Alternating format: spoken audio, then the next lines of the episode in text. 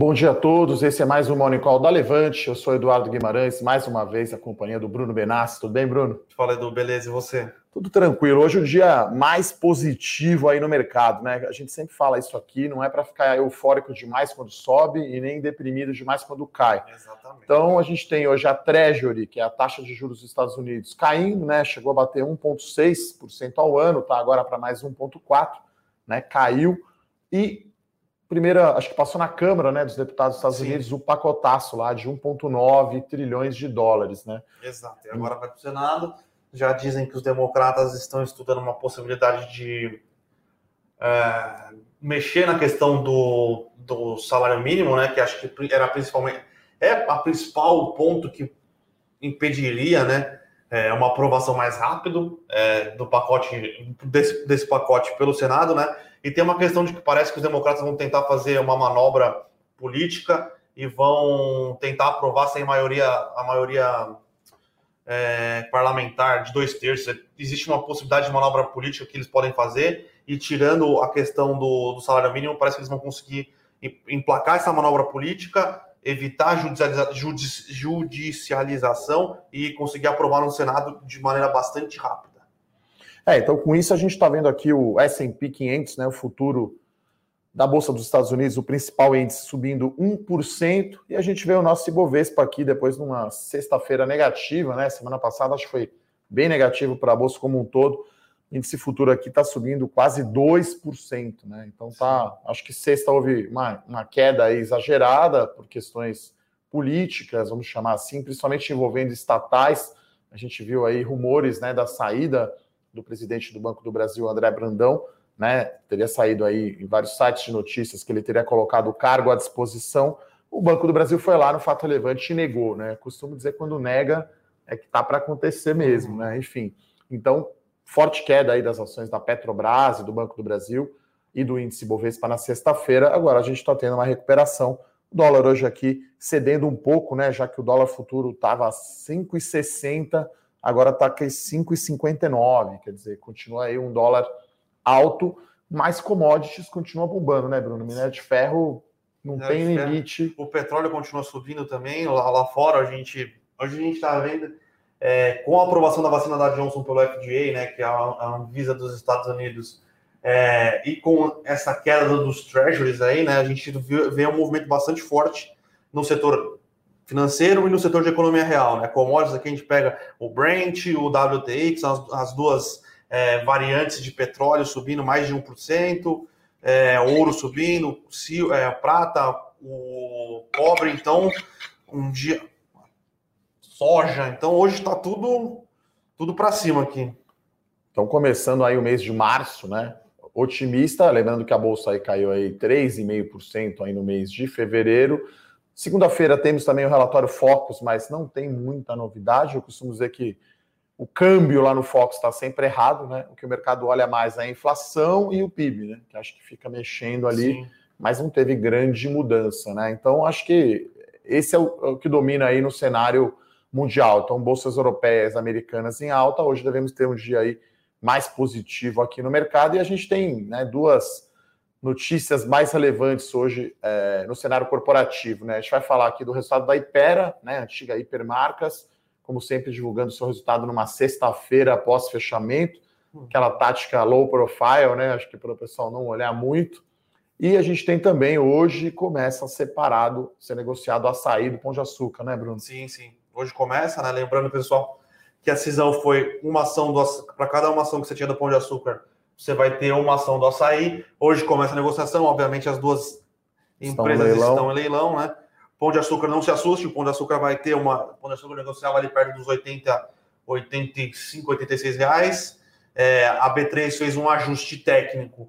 O Pão de Açúcar começa sendo negociado a 68,30, né? Que é a participação do Pão de Açúcar no capital social da antiga empresa. E o açaí começa sendo negociado. Açaí, açaí desculpa, pessoal açaí. Igual, e o açaí é. começa a negociar a 14,70, que seria a participação do açaí na, na antiga estrutura societária. Né? Então, o Pão de Açúcar deve negociar a metade do que ele está tá no leilão aqui, que é 68,30, e o, o açaí deve negociar ao dobro do que ele está aqui na, no, no, no, no leilão. Então, o net, a gente espera que o net, mais ou menos na abertura, seja o preço de fechamento da última sexta-feira. É, e provavelmente né, a soma aí do valor de mercado das duas empresas talvez fique acima do que era de sexta-feira, né? Sim, sim. sim. Então, é, como separou e ficou a quantidade igual né, de ações, então é, a gente espera que seja aí pelo menos meio a meio, né? Mas acho que pode, pode ter destravamento de valor, como a gente fala, né? Lembrando que o açaí é atacarejo, né? E o pão de açúcar é o tradicional, né? Varejo. Então, é, vai ter esse. É, sempre que tem um spin-off, é uma separação das empresas, o mercado enxerga melhor, precifica melhor, destrava valor. E só para quem não sabe, né, pessoal, esse leilão é sempre praxe quando você tem essas variações muito grandes no preço. Outras empresas aqui, outras ações também que estão em leilão é a Pivida e Intermédica, né, que foi aprovada a relação de troca, né, com um dividendo a mais aí para os acionistas de Intermédica, então acabou tendo um prêmio aí é, na relação de troca, né? Se você considerar o dividendo, deu 15% nessa relação de troca. Então, você pega o preço das ações da GNDI, divide pelas da Apvida, né? Deu 5,59. A relação de troca proposta é 5,249, né? Então teria que aí as ações da GNDI é, aumentarem, né? De valor para que essa relação aumente, né? Então, quem tem ações aí da, da Apvida vai receber 5,50, 5,25 é, ações da GNDI mais um valor de dinheiro de 6,49. Então mudou um pouquinho ali a fusão, ficou um pouco mais favorável para o GNDI, Sim. né? Mas como cria-se aí uma gigante, né, do setor que vai ter aí quase 20, 18% vai de market share dos planos de saúde no Brasil, não deve ter nenhum problema no CAD e deve ter muita sinergia. Né? Então, hoje deve dar, assim, quando saiu essa primeira notícia da fusão, as ações já andaram bastante. Hoje eu acho que deve a relação de troca ficar mais próxima, considerando que o dividendo é considerável, né? O Sim, dividendo é, é, dividendo, é são né? 4 bilhões de reais, você está falando de 7,5% mais ou menos de retorno em dividendos, né? O dividend yield.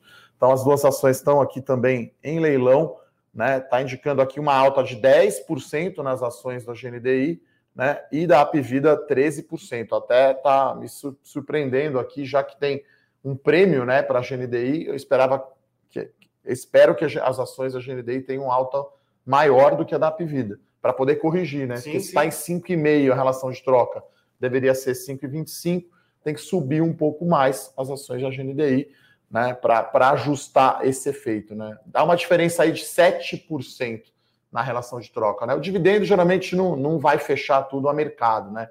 O dividendo sobe a ação da, da GNDI, esse yield diminui um pouco. Essas contas estão todas no nosso Eu Com Isso, tá, pessoal? Então a gente comenta aqui né, mais o qualitativo. Se você quiser ver o detalhe de todos os números, você pode se cadastrar para receber o nosso Morning Call escrito. Ele se chama E Eu Com Isso, a gente falando quais ações vão subir. Uh, e a gente tem também o resultado da Hipermarcas, né, Bruno, que veio bom, veio, né, veio um pouco acima aí do esperado em termos de EBITDA, que é uma métrica de geração de caixa e lucro líquido. Até a gente estava falando, né, por enquanto tem só os números da Buscopan, né? Não tem ainda os números da aquisição feita da Taqueda, né, medicamentos que tem muito remédio também para diabetes, né, que tem uma margem mais alta. Então, a gente ainda acho que o mercado ainda não viu realmente o valor dessas aquisições que a Ipera fez.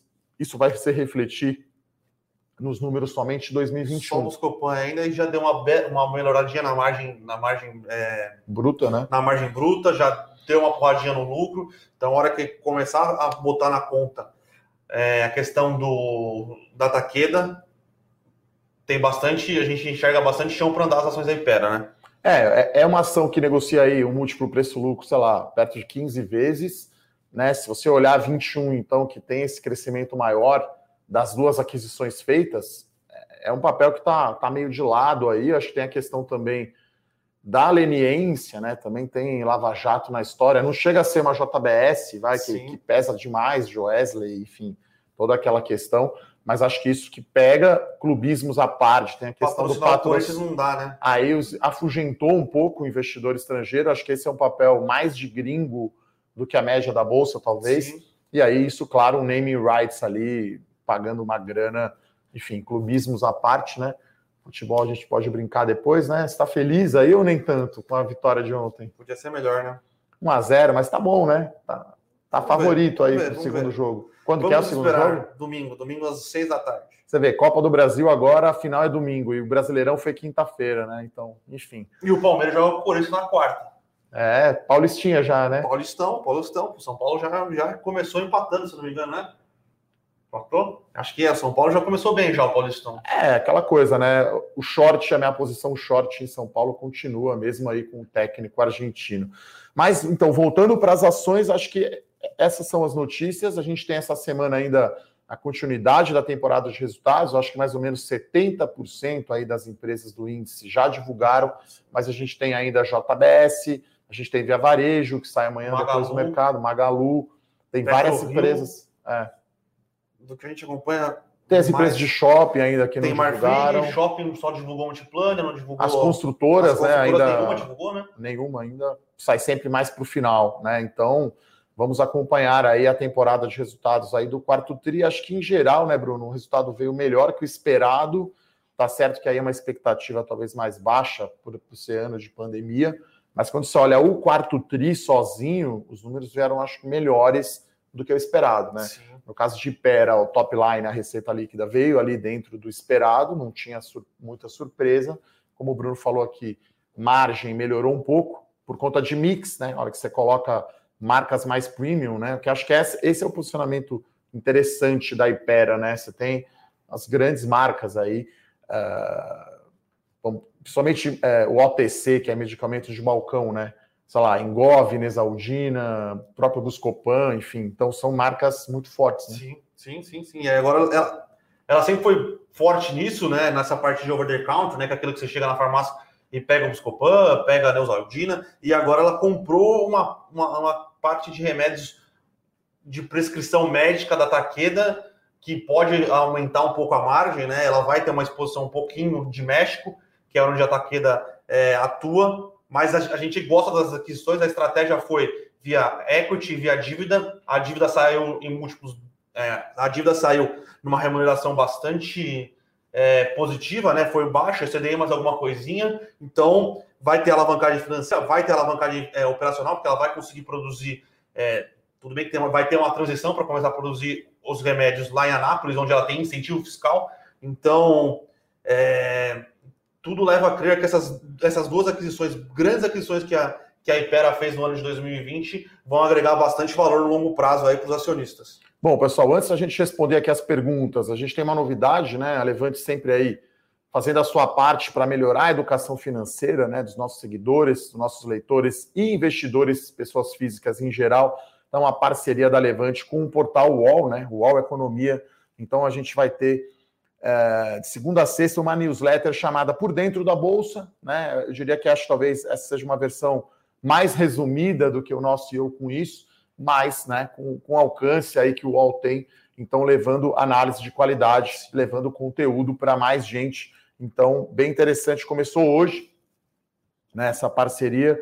Então, você que já acompanha aqui o nosso Morning Call, já acompanha o nosso Eu Com Isso, também tem lá no UOL Economia uh, essa parceria e aí a Levante sim contribuindo aí para a educação financeira dos investidores, né, com conteúdo, com recomendações e aí é importante, né, a gente fala hoje é, de diversificação de carteira, né? Vocês já me ouviram falar aqui várias vezes sobre isso, pessoal. Último almoço de graça, diversificação.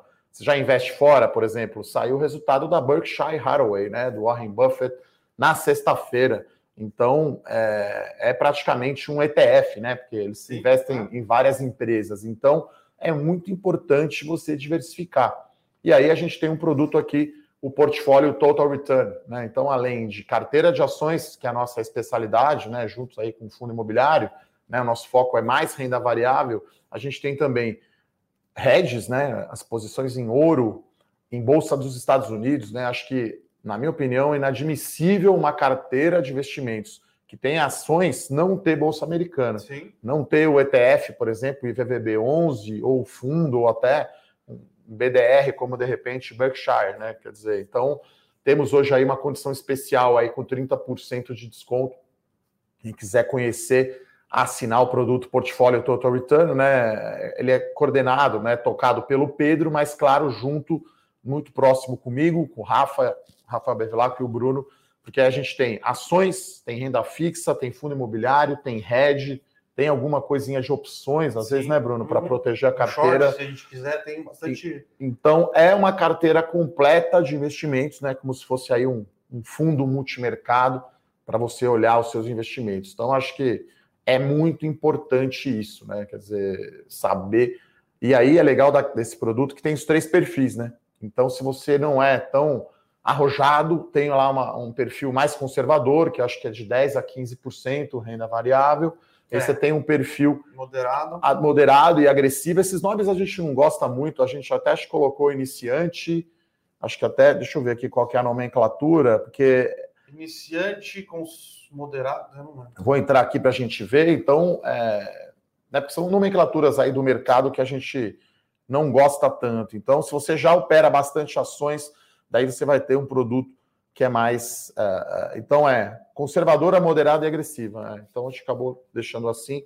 E, então, vai ter aí esse produto atende à necessidade de todos. Vamos lá começar a ver as perguntas, então, Bruno? Vamos Sempre lá, vamos lá. bastante. Bom, tem a pergunta aqui do João Andrade, né? Qual a melhor opção de título do Tesouro para esse cenário de alta de juros futuros, expectativa de alta da Selic? Uh... Selic, é, o Tesouro Selic pós-fixado, né? Que é o único título que você vai ter é, a rentabilidade da Selic. Não tem nenhum título que você aposte, é, que você consiga ter é, rentabilidade de aumento de taxa de juros sem ser o, o Selic Tesouro, o Tesouro Selic pós-fixado. Então, é, é o único. Os que podem sofrer um pouco mais são os pré-fixados, as, NTNF, as NTNFs agora é Tesouro Selic. Pré, né? Pré, não, tem o Tesouro Selic Pré, que é LTN, e tem o Tesouro. Tesouro eu vou olhar aqui, que é, eu, eu ainda tenho na cabeça é, a, gente nomenclatura sempre, é, a, gente sempre fica, dessa... a gente sempre fica com NTNB, que é o juro real, que agora é o IPCA, né? A hum. LFT, que é a letra financeira do Tesouro, que é, é o Tesouro Selic, e o pré, você tinha NTNF mais longa, né? É, então... NTNF, que seria, é, e agora é Tesouro pré-fixado com juros semestrais. É, porque você pode ter duas opções aí no caso, né? Quando investe em tesouro. Você, você recebe todo o dinheiro só lá no vencimento, ou você pode ter remuneração semestral. É, João, eu escrevi um artigo bem interessante, foi no Domingo de Valor da semana retrasada, né, falando justamente sobre reserva de emergência. Até tem um canal também, um, é, um vídeo né, no meu canal do YouTube sobre esse assunto. Né? Então, Tesouro Selic é mais para reserva de emergência, tá? Lembrando né, que deve aumentar os juros agora no Copom do dia 17 de março para 2,5%, essa é a expectativa, né? Sim. né? 95% de chance, né, Bruno, desse aumento de 0,5% mas ainda assim, mesmo aumentando, e, e, e o mercado projeta agora 4% né, de Selic no final desse ano, mesmo assim ainda é pouco, né? praticamente 4% bruto, não dá nem a inflação. Né? Então, é, lembrando, então, esse tipo de investimento é mais para reserva de emergência mesmo, ou liquidez para eventualmente você colocar em ações. Né? Então, você deixa lá o dinheiro na corretora, por exemplo, no fundo DI, é, ou até mesmo tesouro. Eu não gosto muito do tesouro porque ele é D mais um, né? Então você pede resgate hoje, por exemplo, o dinheiro cai na sua conta só amanhã.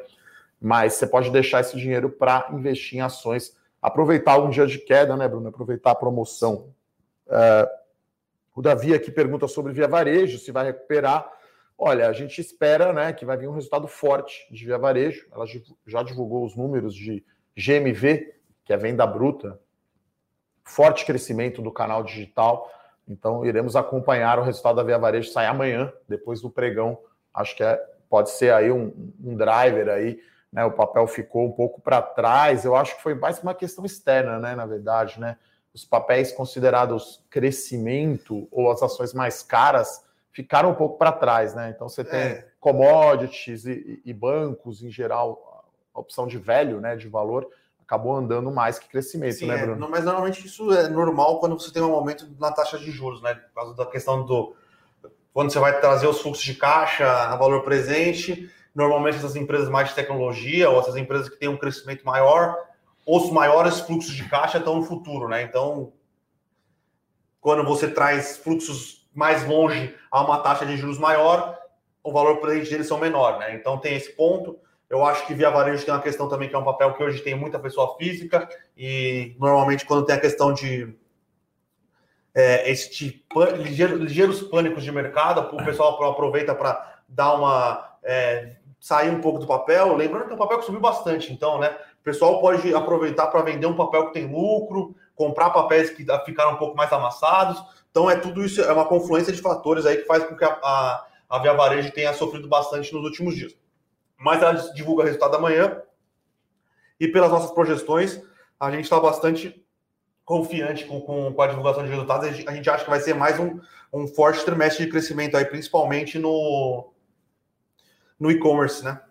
Bom, tem algumas perguntas macro aqui antes de eu te fazer uma pergunta de fundo imobiliário. Então, a pergunta do Matheus, sempre mandando pergunta. Valeu, Matheus.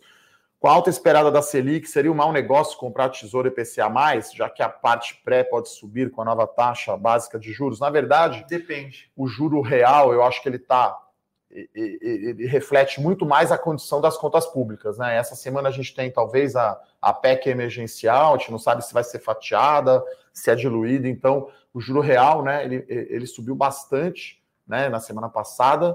Né, os, as taxas de juros futuras todas subiram aí com o aumento do risco país, Sim. enfim, né, eu falei sobre isso, né, um risco maior, eu acho, né, não foi só de Petrobras, né, Banco do Brasil também, Eletrobras também. Então, o IPCA, eu acho que é algo mais assim, para a sua aposentadoria. Né? Então, o investidor pessoa física, quando coloca uma NTNB, que é o IPCA na carteira, você pensa em carregar até o final.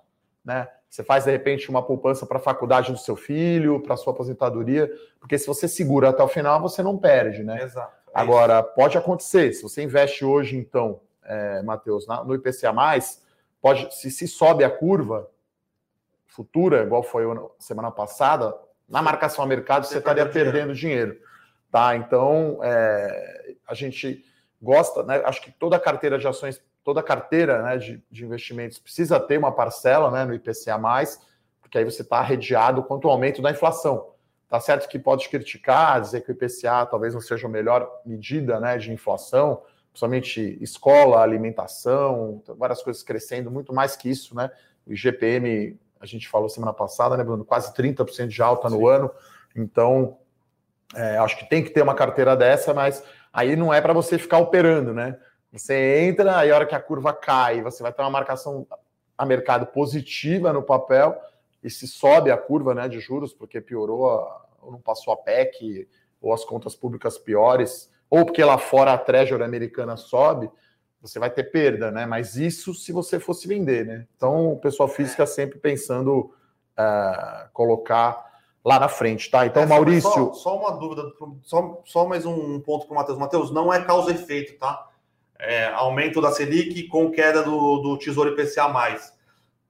Na, na ponta mais curtinha, que você nem consegue comprar, né? Porque hoje acho que só tem a 26 para comprar no Tesouro. É, só vou a 26 é a mais, mais curta. A, a 26 é a mais curta. É, na ponta mais curtinha, talvez pudesse ter algum impacto, mas como para o investidor pessoal física são as pontas mais longas, são algumas outras, são alguns outros fatores que influenciam a, a formação é, de preço e a precificação do IPCA+, tá? Então, pode ser que um aumento hoje, é, como, como pode ter um impacto né, em questões como dólar, é, melhor precificação do, do real, por exemplo, porque o dólar vai, tipo, os juros vai aumentar, o real vai ficar uma moeda mais atraente, entre aspas, né?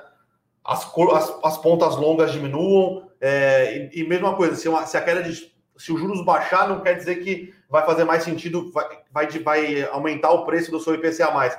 São fatores, não são causo, causuais, tá? Então. É, não, é, algumas, não é causa e efeito. Não é causa né? e efeito, são algumas outras coisas que acabam impactando aí o preço é, dos IPCAs mais, tá? Tem a questão de inflação implícita, tem algumas outras coisas que acabam é, influenciando os preços, tá? É, e, e, Maurício, Tesouro IPCA mais, a gente não recomenda como reserva de emergência, que pode ter esse efeito que eu comentei, né? Na hora de você resgatar, pode ser que a curva de juros futura tenha subido e aí você pode perder principal. E aí você resgataria o dinheiro no momento desfavorável, Sim. tá? Então, reserva de emergência, eu falei isso no meu vídeo lá no canal é CDI, é pós-fixado. Que aí, dependente se o juro aumentou para 2,5 ou 3 ou 4, você vai ganhar o que foi e você não vai ter perda de principal. Houve uma distorção, né, Bruno, ano passado, que deu o Tesouro Selic negativo, mas é uma distorção.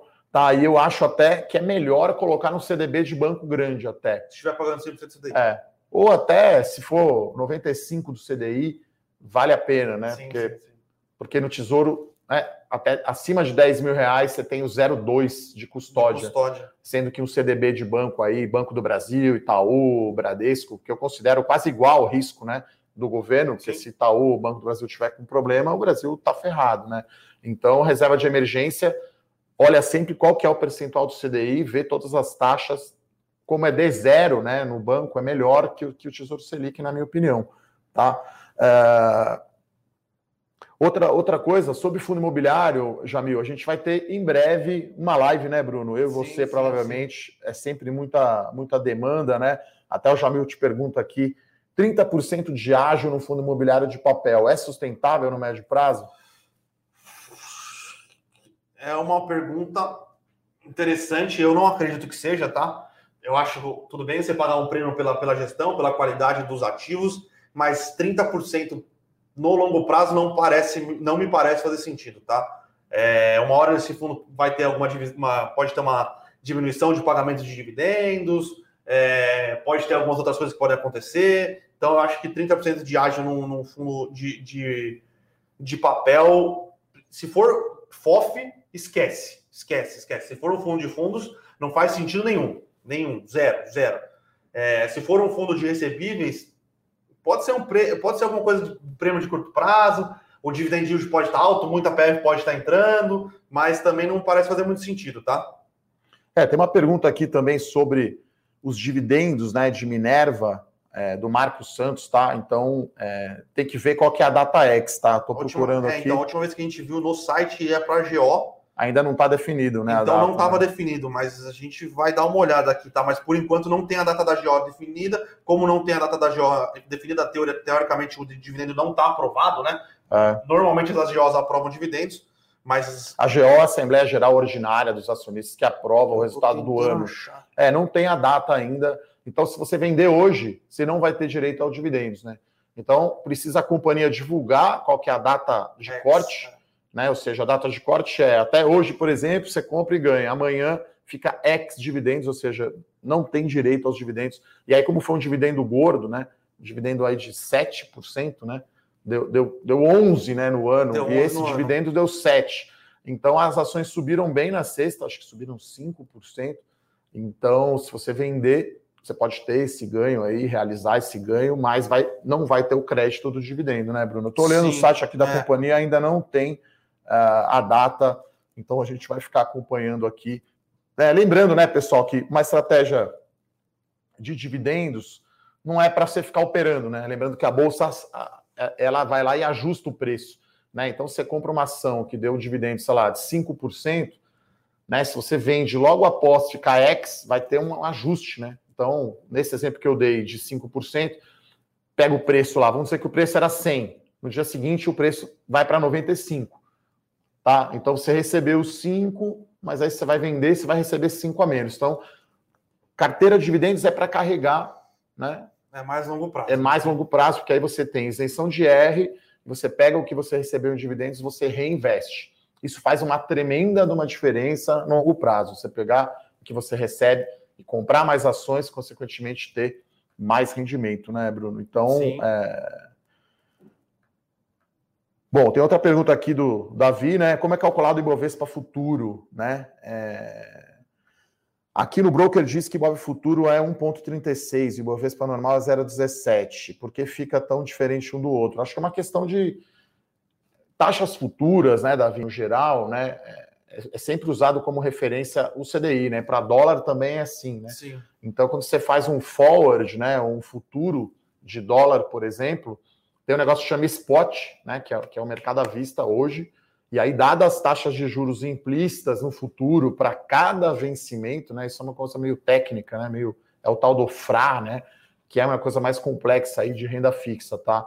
Então, é, mas claro, né, no Ibovespa é diferente do dólar, né, Bruno? Mas acho que tem, tem essa questão de prazo, Tem uma questão de prazo, uma questão de expectativas, tá? Agora o Ibov posição tá, vendida e comprada, o né? Ibov está 1,43, o futuro de Ibovespa, né, que é o lembrando que o vencimento agora é o J, tá? É o INDI J21. Tá 1,32. Tá bem perto, tá? Então não, não tá tão descolado do, do, do jeito que você está pensando. É que depende, né? Mas é Sexta é teve o vencimento, né? Sim, então teve. agora está mais longe em tese do vencimento. Né? Exato. Né? Quanto mais longe do vencimento, maior o desconto na teoria que você teria que dar por causa do do, do, do, da, do DI, na verdade, não é da Selic. Mas é uma formação de expectativas quando você acha que vai estar é, daqui a algum tempo. E aí, normalmente, você desconta isso pela, pela Selic, tá? Então, é, forma, normalmente é, formada por expectativas, esse desconto por causa da Selic, e tem muita gente que faz hedging em, em, em posições que tem. Por exemplo, se o cara está muito comprado, o cara quer ficar um pouco menos, o cara vende o índice futuro. Se o cara está muito vendido, quer ficar um pouco comprado, o cara vende, é, o cara compra um pouco de índice futuro. Então, é expectativas, algumas coisas técnicas, é assim que, que é montado o índice futuro. Tem outra pergunta aqui do Adilson, né? Se a gente tem algum IPO em vista, a gente está olhando, tá? São diversos prospectos né? Então tem mais um prospecto aí de incorporadora que é a Tegra, né? Antiga Brookfield. Enfim, são diversos prospectos que a gente está analisando, né? Mais dois, por exemplo, do setor de saúde, né? Acho que é um setor aí que tá a gente bombando. gosta, que está bombando. E o setor de frigorífico, Adilson, a gente gosta sim, tá? As nossas preferências aqui, JBS e Minerva, essas empresas estão gerando muito caixa, né, Bruno? E quem diria essas empresas estão pagando dividendo? Então a Minerva vai propor aí com preço médio, né? A gente não sabe ainda as datas, vai dar um retorno aí de 11%. JBS, né? Já tinha gerado muito caixa no terceiro TRI. Lembrando que 80% da operação da JBS é fora, se beneficia da alta do dólar. A JBS tem as três proteínas, né? Frango, porco e carne bovina. E processados. E processados, mas não é tão grande assim, né? Principalmente Seara, né? Mas já dá 30% já. Então, Diferente de Minerva, por exemplo, que é só carne bovina e mais América Latina, né? Não tem operação nos Estados Unidos. Então, esses dois são os que a gente gosta aí e vai virar um call de, de valor, né? De pagar dividendos, que é uma coisa rara, né? Agora a dívida líquida dessas empresas está abaixo de duas vezes e as empresas, no caso da Minerva, aqui está propondo 70% do lucro ser distribuído em dividendos. JBS iremos acompanhar, acho que tem uma, uma, uma, chance grande, né, Bruno, de, de ter. O pessoal pergunta aqui também de Vale, você tem aí a data, Bruno, da, quando que a Vale vai ficar ex? Eu acho que é março mesmo, né? Vale 3 aí, eu vou o pessoal aqui. pergunta aqui. Investidores Vale, eu tô olhando aqui, pessoal. Já, já... É, nos nossos comentários, né? A gente pegar aqui o nosso Eu Com Isso de sexta-feira, deve tem, ter tem. a data exata. Mas eu acho que. É... Enquanto eu vou vendo aqui as perguntas, o Bruno já responde a isso sobre Vale. Tá? O Wellington aqui pergunta se vale a pena concentrar compra em Vale, pegar dividendos e depois vender. Não, justamente é o que eu estava falando, né? né? Na Vale, acho que o dividend yield era 4%, né? 4,5%. 4,34%. É. Vamos arredondar, vamos dizer que seja 4%, como eu falei. Então, hoje as ações estão 100 reais. Né? Se fica X amanhã, amanhã vai negociar 96. Tá? Então, é, quando anunciou o dividendo, né, geralmente sobe mais ou menos aquele yield que foi anunciado e depois cai. Então, a estratégia de dividendos é ter a carteira, manter e o dinheiro que você recebe comprar mais ações que te pagaram aquele dividendo. Tá? Não é para operar, né, como a gente fala, você vai ficar no zero a zero ou pode até perder dinheiro, eventualmente, né? Porque como tem a questão do tempo, né? Por exemplo, Vale, no caso, vai ser daqui a alguns dias, né? Acho que é no final dessa semana uhum. que paga. Então, é, a ação não subiu esses 4%, né? E aí, dividendo é um negócio certo na conta e que é isento de R, né? Quando você vende ação com ganho, se for acima de 20 mil, você vai pagar imposto de renda em cima. Então, a carteira de dividendos, a estratégia é essa. Tem a data aí? 4 de março é a data X. É, a é o corte. É o corte. Sexta-feira, então. Pagamento dia 15. Então, a Vale, você tem que ter as ações até quinta-feira, que é o dia 4, certo? É isso, né? O dia, dia 4, é, isso, dia, dia 1 de março, né? Então, 1, 2, 3, 4, quinta-feira. Na sexta vai haver esse, esse ajuste. Tá? Então, a nossa recomendação, Eliton e pessoal de dividendos, é ter a carteira e manter, né? É, é para você ter uma geração de renda passiva no longo prazo, né? Você ter renda no futuro. Uh, o Jonas aqui pergunta de seguradora, né? A gente olhou principalmente Sul América, que divulgou um sim, resultado sim. ruim, né? Mas as ações estão apanhando muito. Eu acho que agora pode ser um momento interessante, né, Bruno, para entrar em seguradora, porque com o aumento de Selic, a remuneração do caixa dela melhora bastante e melhora bastante o é, como, como melhora o resultado financeiro, aumenta os lucros, né, Bruno? Então, realmente, se olha assim, Sul América, o resultado foi ruim, porque a, a sinistralidade, né, foi muito alta, normal, né? O segundo e terceiro, terceiro trimestre tinha sido muito baixo por conta de pandemia, quarto tri foi ruim, o lucro veio abaixo, né? O ROI, o retorno seu patrimônio líquido, foi de apenas 12%, e agora pode ser sim um bom momento, né? considerando que daqui a duas semanas Copom vai aumentar os juros para 2,5%, né? E isso faz uma tremenda diferença, né? É um caixa gigantesco que, a, que as empresas têm. Sim. E isso dá um resultado financeiro maior, portanto, um lucro bem maior. Lembrando que teve marcação de títulos na, na carteira do na carteira de títulos do Tesouro da Sul América que deu um totalzinho para baixo no resultado financeiro também. Então, foram uma conjunção de fatores aí que que atrapalhou um pouco o resultado financeiro da Sul América, mas a gente acredita que é, com o aumento da Selic e com o caixa que elas são obrigadas a, a ter, né, é, e está investido é, em títulos bem específicos que a SUSEP é, autoriza, é, vai aumentar consideravelmente a rentabilidade do, do, do, dessa parte financeira deles, né? Bom, tem uma pergunta aqui do, do Mário Sérgio, né? Ele fala como faz para cancelar a assinatura. Olha, a gente tem um período, né, que, que, é de garantia aqui da Levante de 15 dias, tá? Então, qualquer produto que você comprou da Levante, você tem até 15 dias para cancelar. Depois do período de 15 dias, aí passou, enfim, você comprou o produto, né? Geralmente a gente faz é, parcelado, né, em 12 vezes, Sim. mas você comprou né? Enfim, igual, sei lá, uma televisão. Você comprou a televisão, usou 15 dias, aí depois desse período não tem como devolver. Tá? O que a gente pode fazer, é, não sei se você está insatisfeito com o produto ou o produto não era o que você esperava, então pedir para a produção colocar aqui o, o, WhatsApp do Bruno, né, o xará aqui do Bruno Benassi, que é o nosso head lá de, de relacionamento com o cliente, eventualmente trocar de produtos, podemos ver o que, que dá para fazer. Depois dos 15 dias não tem como né, a gente devolver uh, uh, o dinheiro que a gente pode fazer, se você assina outros produtos, trocar, eventualmente estender o prazo, enfim, uhum. claro, né? Sempre tentar aí uh, o melhor relacionamento. Então o WhatsApp está aqui, 98435-3455. O Bruno está sempre à disposição lá para atender. Pessoal aqui, Bruno, o Renan fala que Petrobras trocou o diretor, né? Ele está talvez se referindo ao CEO, né? É. E subiu o combustível. Quer dizer, é, é tá defasado ainda, né? Vamos, vamos voltar nessa tecla, né, novamente aí de Petro, né? É, não, tem que esperar, vamos ver o que vai acontecer. O Silvio, o Silvio Luna não assumiu a empresa, então essa troca ainda é, é esse aumento ainda é referente à gestão do Castelo Branco. Lembrando que existe alguns comentários sobre se vai ser possível ou não o Silvio Luna assumir a diretoria, a presidência da Petrobras.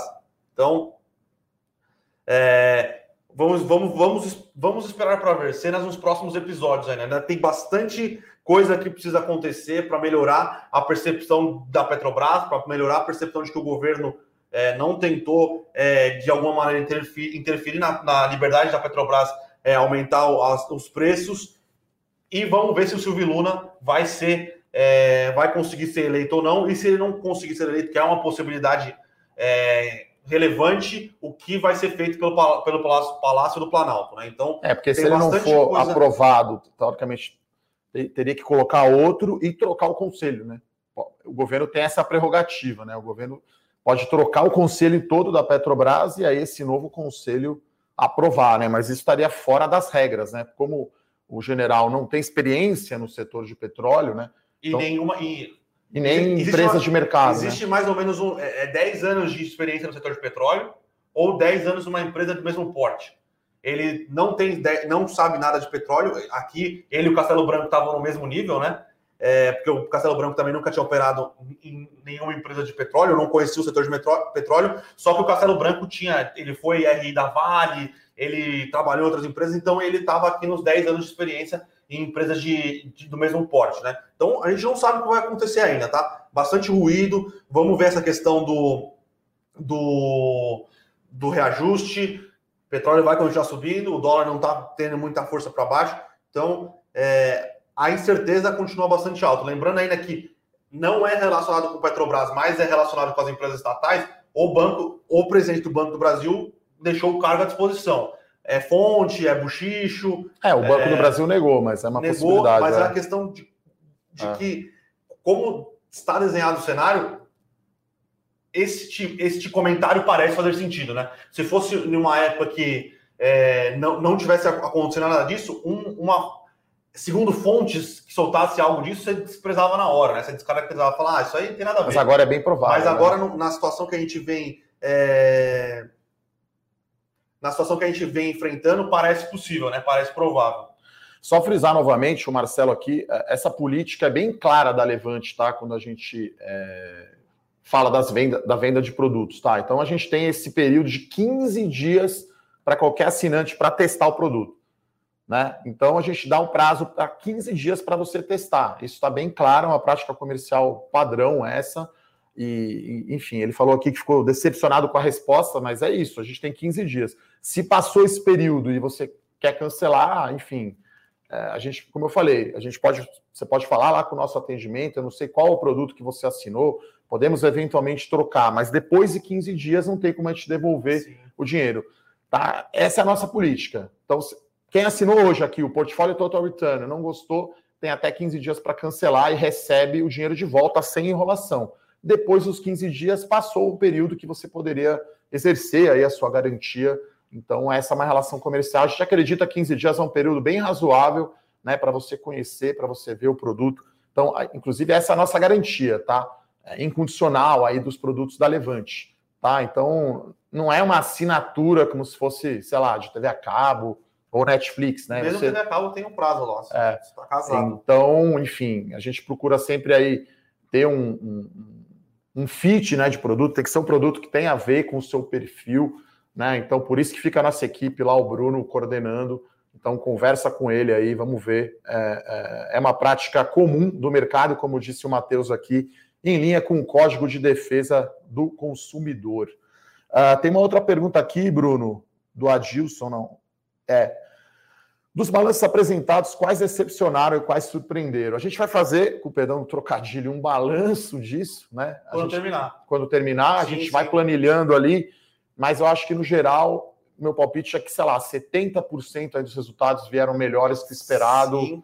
Sim, ou dois sim, terços, sim. talvez. Acho que esse seria meu palpite, né? É, eu acho que. Olhando o quarto tri, de né? cabeça aqui. Não eu... um ano, né? Mas. É, de cabeça aqui que eu lembro, que decepcionou. O Trapar. Sul-América. Sul-América. Foram poucos, né?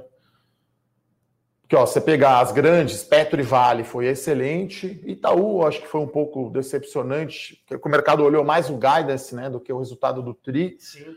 É, então, olhando assim. É, os bancos não vieram nenhuma maravilha, mas era, já era esperado, já, né? Por causa da pandemia. Não, Santander provisão, veio bom, Bradesco é, veio, bom, o, Itaú o Bradesco veio, veio bom. Itaú veio bem, bate fofo. Banco do Brasil veio bem, bate fofo. Então, eu acho que seria isso. É, no geral, acho Commodities que... vieram bem, é. bem, bem, bem. Suzano, né? Um resultado Suzano fortíssimo. Veio porradíssima, né? Clabin veio porradíssima. É. Minerva foi a única de, de Minerva. A BRF foi bom o BRF o também. BRF né? foi bom o resultado, mas o papel foi bastante amassado na sexta. É, aí era por uma questão do mercado precificando o aumento do preço do, do milho e da soja lá nos Estados Unidos. Para ver se eles vão conseguir manter é, a rentabilidade né, das, operações. Lembrando que a BRF nada mais. Obviamente que ela, é, ela tem valor agregado na parte de, de processados, né? Mas uma boa parte da receita da BRF é comprar, comprar é, pintinho, injetar proteína nele e vender frango, né? Então, o pessoal está preocupado com essa margem deles exatamente por causa do, do aumento muito forte do preço dos insumos aí para você processar ou transformar o pintinho no frango. Então, é, acho que no geral foi bom, né? Os resultados, e é assim, vai muito uma visão de setor, né? Por exemplo, companhia aérea vai vir fraco ainda o resultado. Você tem setor de educação, né? Que está no momento ruim né? O próprio setor de shoppings, né? Apesar de ter melhorado, ainda vem em números mais fracos, né? Acho que o Multiplan, né? Divulgou o resultado. O Multiplan foi um resultado é. É, ruim. Então ainda falta a BR Malls, ainda falta a Aliança Sonai, por exemplo, Iguatemi. Então acho que tem a visão assim por setores, né? E aí a gente, claro, depois vai fazer um balanço. Eu sempre acabo escrevendo até uma coluna, né, sobre isso. A gente planilha, né, os números de receita, EBITDA e lucro e vê se veio acima ou abaixo né? E aí, quarto TRI, acho que no geral está num momento bom, né? As empresas no terceiro trimestre, acho que já foi assim, e eu acho que o quarto TRI, né, Bruno, está até um pouco melhor até do sim, que estava, né? sim, né? Porque, sim, sim, você tem alguns indicadores, pô, locadora de veículo foi porrada. É né? verdade, né? locadora de veículo. Localiza Movida e Unidas foi muito bom. Então a gente vai fazer sim esse, esse balanço aí, a pergunta é muito boa. Né, acho que por último, então, Bruno, é, tem uma pergunta aqui do XPLG, que é do Márcio, Márcio Duarte, né? É, e ele está falando que está estudando XPIN, né? Então ele quer saber se continua uma boa para entrar. E são duas recomendações abertas, né? A XCLG já é de 2019, 2019 eu acho. E, esse é e essa é a mais recente, né? A gente continua gostando bastante dos dois, tá? São classão, apesar de estar na questão no setor de logística, um é mais logística industrial, o outro é mais logística é, e-commerce aqui, ou, ou é, é, um é mais e-commerce ou é, lojas que vendem direto para o consumidor, e esse aqui e o Xpin é mais industrial mesmo. Então, tem, obviamente, alguma coisa de e-commerce aqui. Tem a Natural One, que é aquela fábrica de suco de laranja bem gostoso, por sinal, que está lá no, no, em um dos, dos, dos, dos galpões, né? É, e vende direto para o consumidor, mas são players diferentes, tá? Aqui a gente está esperando mais uma questão de melhor precificação dos galpões que eles têm. Todos são AAA, todos são muito bem tocados pela parceria que a XP tem com a BBP, né? Que é, que é a administradora dos dos galpões. E o XPlog é um fundo que é bem melhor precificado, negocia até com um pouco de prêmio, assim, eu, eu diria, pela, pela qualidade de todos os galpões que ele tem. Obviamente, ele tem galpões excelentes, eles têm algumas coisas mais velhas, mas aqui você está mais na qualidade de crédito dos locadores, que aqui tem mais contratos atípicos, né? Então você está aqui mais pela qualidade de crédito e pelos dividendos que são atrativos. E aqui você está mais um pouco pela valorização das cotas, que eu acho que o XPIN ainda não é tão bem precificado, principalmente pela questão é, da proximidade de São Paulo e pela qualidade AAA dos galpões que ele tem lá dentro. Tá? São estratégias diferentes, são, apesar de estar no ramo de logística, são ramos de atuação diferentes, mas são, os dois são bons fundos, tá? É, a gente vai fazer, é, o pessoal perguntou aqui, provavelmente vai ter, né, Bruno, uma live exclusiva com assinante do produto Sim. fundo, com assinantes do produto de fundos imobiliários. É um assunto sempre que tem muita demanda. Vamos fazer mais uma live. A gente fez, acho que foi janeiro, acho, uma live de fundo imobiliário, se não me engano. Vamos fazer outra, eu e o Bruno, vamos marcar aí. A gente faz uma aberta né, para todo mundo e outra só para os assinantes aí de fundos imobiliários. O Bruno cuida aqui da carteira, retorno aí excelente, né? Eu até chamei a atenção, falei para o Bruno.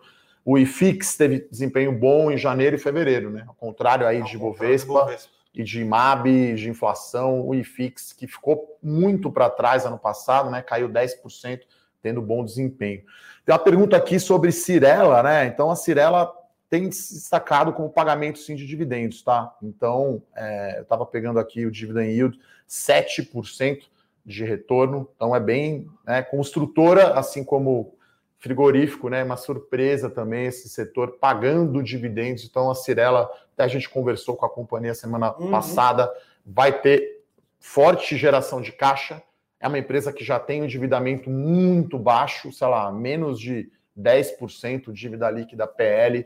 Vai entrar um caixa extra, a companhia vai pagar. Eu peguei aqui 2019, o retorno de dividendos 6,9%. 2020, 5,9%. Então, o retorno provavelmente já esperado por volta de 6%. Ajuda né, o preço da ação caindo, né? A empresa gerando muito caixa, cai o valor de mercado da Cirela, né? Como é um beta alto. Então, construtora direcional, Cirela, MRV, todas essas empresas aí pagando um dividendo forte. E aí é sim uma alternativa para dividendos. Não sei se tem mais uma pergunta saideira aí, Bruno. O Felipe que perguntou aqui de Cirela, Felipe Torres, acho que é isso. Uh, vamos ver aqui os preços, né? Acho que agora já saiu do leilão, ó. Então a Pivida e Intermédica estão subindo 8%, as duas estão subindo aí igual, na minha opinião, devia a GNDI subir mais, já que né, pela relação de troca e, pela, e pelo dividendo. Pecar aqui, Pão de Açúcar ainda ah, é, continua tá no leilão, vai, vai demorar. É. Você vai demorar bastante. É, tá indicando aqui R$ reais o preço do Pecar e 69 o preço do açaí, açaí mas está, enfim, é. temos que esperar abrir. O nosso índice à vista aqui subindo 1,1%. O net dessa operação, é, quanto você falou? Você... É, deixa eu abrir aqui, ó. Pecar. Pecar tá quanto? 22 reais. 22 e o açaí? Açaí? Açaí? 69, mas tá estranho. 69. Não, mas pode ser mesmo. Pode ser. É né? para ser, ele, na teoria ele vale mais do que o Enfim, no fim do dia, eu acho que vai, 91 reais.